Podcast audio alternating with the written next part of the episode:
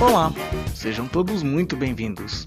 Este é o quarto episódio da segunda temporada do podcast Momento Inclusão.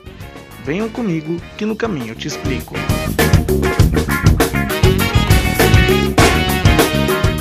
Teremos uma super entrevista. Tratando-se de esportes, falaremos com o Eduardo. Ele é professor de jiu-jitsu numa academia em Sorocaba e vai falar um pouco para nós como é a experiência dando aula para deficientes. Seja muito bem-vindo ao programa, Eduardo. Valeu, Jean. Obrigado aí pela oportunidade. Fico muito feliz em receber você aqui. Eu que agradeço você estar aqui conosco essa, nesse dia. Eduardo, há quanto tempo já no ramo da arte marcial, dando aula?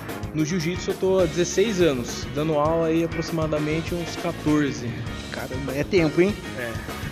Ah, em todo esse tempo que você é professor de artes marciais, você já teve experiência com algum outro aluno com deficiência? Eu já tive colegas de treino já é, que enxergavam o mundo de outra forma, mas é, aluno meu sob a minha responsabilidade é a primeira vez. E como que é essa experiência para você? Tá ali com ele, ele sendo o único deficiente da turma. Eu acho que para mim é uma grande oportunidade. Eu acho que é uma, uma oportunidade que eu posso aprender muito também, até para desenvolver é, não só ah, maneiras é, de ensinar, é, mas também maneiras de para mim mesmo assim para eu desenvolver a minha técnica, né? Porque eu acabo é, percebendo como as pessoas enxergam né, o mundo, as situações de diferentes formas, né? E no caso desse meu aluno é uma oportunidade muito boa para eu é, desenvolver outras sensibilidades, é, outras habilidades, né, que já não são tão comuns para mim.